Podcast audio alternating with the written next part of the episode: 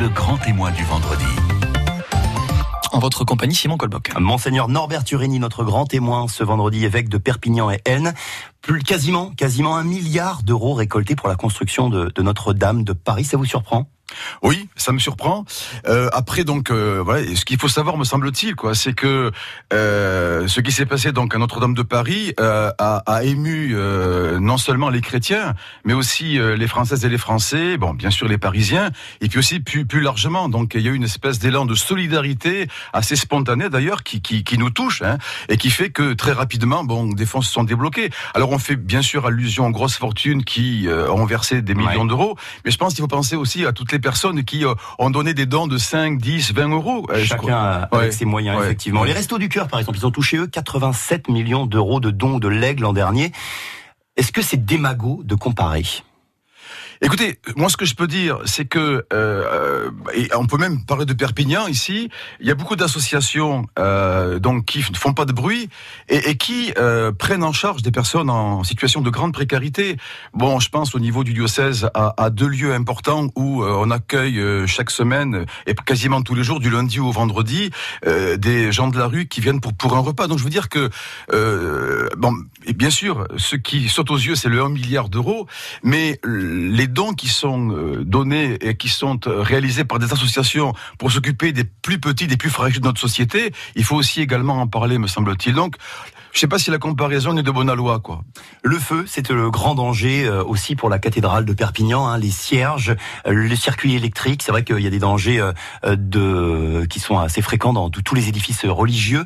Il y a déjà eu des exercices avec les, pompiers des Pyrénées-Orientales ici cathédrale oui, de Saint-Jean. Il y a déjà eu des exercices. Donc là-dessus, il faut quand même qu'on puisse avoir des conditions de sécurité, j'allais dire maximales pour pouvoir accueillir quand même. Nous sommes des, j'allais dire des lieux qui reçoivent beaucoup de public. La cathédrale est très visitée, hein, donc c'est un, on peut dire c'est un lieu donc qui, qui est extrêmement le visité. Santo juste à côté aussi avec des festivals le de Campo musique, Santo, de la chapelle du Christ, effectivement. Oui, oui. Donc c'est vrai que on essaye de, de respecter les conditions de sécurité maximales. Mais, elle est bon. en bon état notre cathédrale à Perpignan, celle d'Elne, nos, nos, édifices religieux d'une façon générale, par rapport au diocèse que vous avez pu connaître, fréquenter, où vous avez officié avant.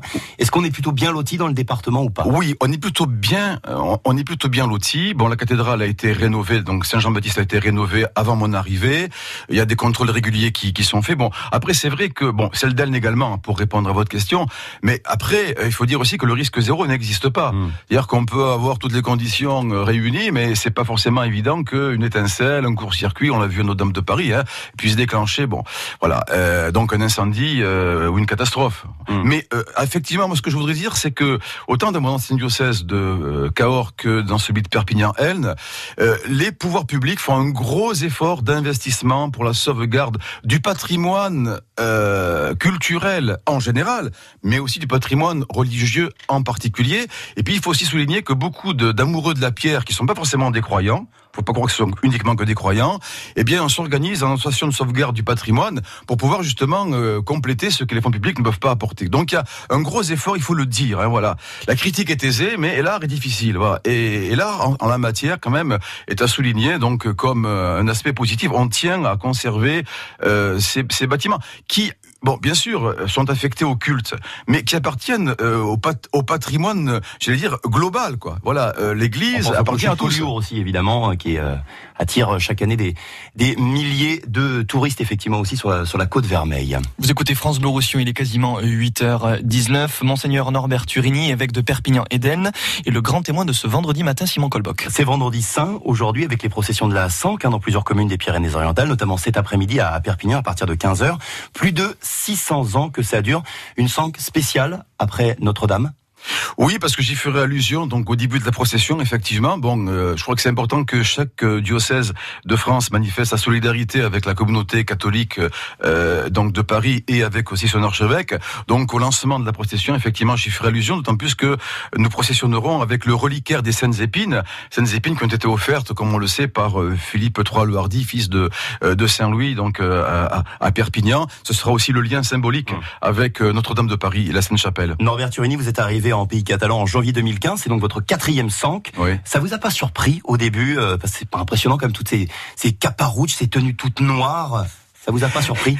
J'allais dire que l'habit fait pas le moine. C'est-à-dire qu'effectivement, on est très marqué par la forme. Mais l'important, c'est de voir aussi le fond. C'est comme un iceberg. Vous avez bon euh, un tiers visible et deux tiers invisibles. La sangle, c'est d'abord euh, une œuvre de miséricorde. Il faut pas l'oublier. Euh, Saint-Vincent Ferrier l'a fondé dans ce but-là. C'est-à-dire qu'il a voulu que, à l'époque, les pénitents puissent accompagner dignement le condamné à mort mmh. jusqu'au lieu de son supplice. Quoi. Donc, en, en habillant le condamné à mort, d'ailleurs, le, reste de cette tradition, c'est le régidor qui est habillé en rouge et qui ouvre la procession. Voilà. Donc je crois que c'est une œuvre de miséricorde. Aujourd'hui, les membres de la Sainte, qui sont pas uniquement tout le temps en caparouche et en sac, ils vont aussi voir des malades, ils accompagnent les familles en deuil, ils s'occupent des personnes les plus fragiles. Mmh. Voilà. Ils ont quand même un investissement euh, dans, la vie sociale et dans la vie religieuse très fort aussi. Ça, je crois qu'il faut le souligner. Et l'expression visible que vous voyez, ben, c'est au fond un retour à leurs racines. Hein. Euh, ils ont été créés pour accompagner euh, donc les condamnés à mort. Le premier condamné à mort, c'est Jésus, le Christ. Hein. Bon, ce qu'on va vivre aujourd'hui euh, pendant ce pendant ce vendredi saint. Et donc euh, c'est intéressant parce qu'au fond aujourd'hui ils accompagnent aussi toutes les personnes qui souffrent. Et j'allais dire que ce qu'on voit le jour du vendredi saint, c'est la face visible. Voilà, c'est la forme. Mais il faut pas oublier le fond. 750 pénitents à Perpignan, des, des milliers de, de curieux aussi. C'est encore un événement religieux ou c'est devenu touristique finalement?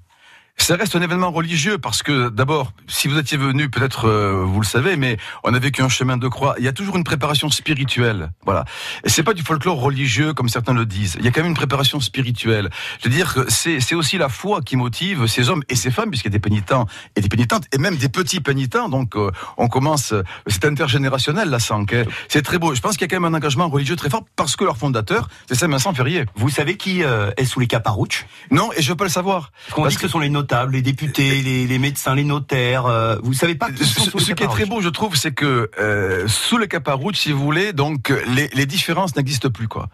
Euh, tout le monde est pareil. Voilà, il y a, pas, y a pas de femmes, je crois, sous les caparouches quand même. Non, les femmes portent la mantille en général et puis la, et, pénitente. Effectivement, mais euh, c'est on y rentre, on y rentre comment finalement dans la dans la confrérie de la Sanque. certains disent c'est un fonctionnement un peu sur le système des, des francs-maçons, c'est vrai?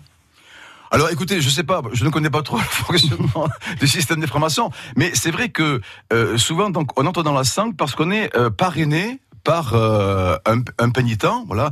Euh, c'est un peu comme une vocation, si vous voulez, ou quelqu'un peut vous proposer en disant, écoutez, voilà, euh, moi, je pense que te connaissant, tu pourrais participer donc à cette œuvre de miséricorde. Il faut pas l'oublier, hein. C'est participer à une œuvre de miséricorde, faire le bien, voilà. Et donc, donc, on, on, on s'appelle, bon, on s'invite, et, et, chaque année, je vois pour le début de l'année, on accueille de nouveaux pénitents, et même, ce qui me mmh. touche beaucoup, c'est parfois la jeunesse des, des pénitents, voilà. Donc ça veut dire que ça a du sens pour eux, quoi. 8h euh, quasiment 23, Monseigneur Norbert Turini, évêque de Perpignan et d'Elne, est notre invité grand témoin ce matin sur France Bleu Roussillon. Le mois dernier, Norbert Turini, un prêtre des Pyrénées-Orientales, Jean-Marie Savioz, a été condamné à 15 ans de prison pour viol et agression sexuelle sur des mineurs, anciens curés de Perpignan et de Canet, reconnu coupable d'abus sexuels sur trois adolescents dans son presbytère de Canet entre 2006 et 2009. Comment en finir avec ces abus sexuels qui frappent l'Église? D'abord, ce que je voudrais vous dire, c'est que j'ai la honte j'ai la honte sur le visage, j'ai la honte dans le cœur, parce qu'après le procès, bon, j'ai pu rencontrer donc les victimes, des victimes, parler avec elles et mesurer effectivement, j'allais dire, euh, euh les blessures. Euh, oui, les blessures fortes et profondes euh, qui, qui demeurent euh, en elles quoi. C'est terrible. Donc des gens qui euh, des jeunes qui aujourd'hui ont 27 28 ans 30 ans qui ont qui ont du mal à, se reconstruire. Je crois qu'il faut qu'on il faut qu'on le mesure il faut qu'on mesure, leur souffrance comment on arrête comment on arrête ces, scandales Comment est-ce qu'on arrête ces abus sexuels? D'abord, je pense que c'est important pour nous, évêques, prêtres, de comprendre, d'écouter, d'entendre la souffrance des victimes. Bon, parce que eux, effectivement, nous aident aussi à comprendre, voilà.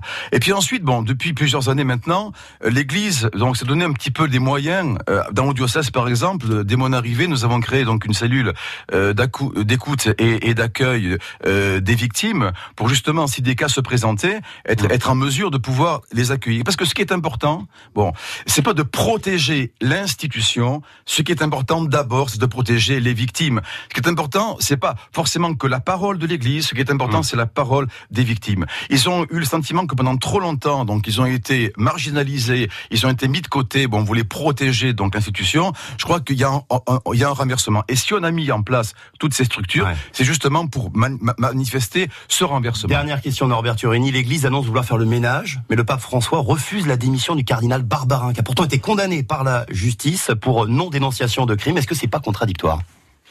Ça peut paraître contradictoire. Après, je ne suis pas ni euh, dans la tête du canal Barbarin ni dans celle du pape. Bon, je pense que le pape a, a, voulu respecter la procédure judiciaire en cours puisque le cardinal, les avocats du cardinal lui ont demandé de faire appel de cette décision. Donc il redevient présumé innocent. Donc il redevient présumé innocent et le, le, le pape attend l'issue donc du procès en appel, ce qui va prendre encore quelques mois, euh, voire, voire, voire une année. Donc c'est difficile de se mettre euh, à la place du pape. Mais on peut comprendre aussi de notre côté l'impatience donc des victimes parce que effectivement, je vois pour nous ici à Perpignan, euh, il a fallu attendre dix ans donc je crois qu'à un moment donné, les hmm. victimes sont fatiguées, sont épuisées et attendent des réactions rapides. Exactement, pour se reconstruire euh, également. Pour Merci. Se reconstruire. Monseigneur Norbert Turini, vous êtes l'évêque de Perpignan et d'Elne. On rappelle le début de la procession de la Sangue, c'est à 15h, 15 l'église Saint-Jacques à Perpignan.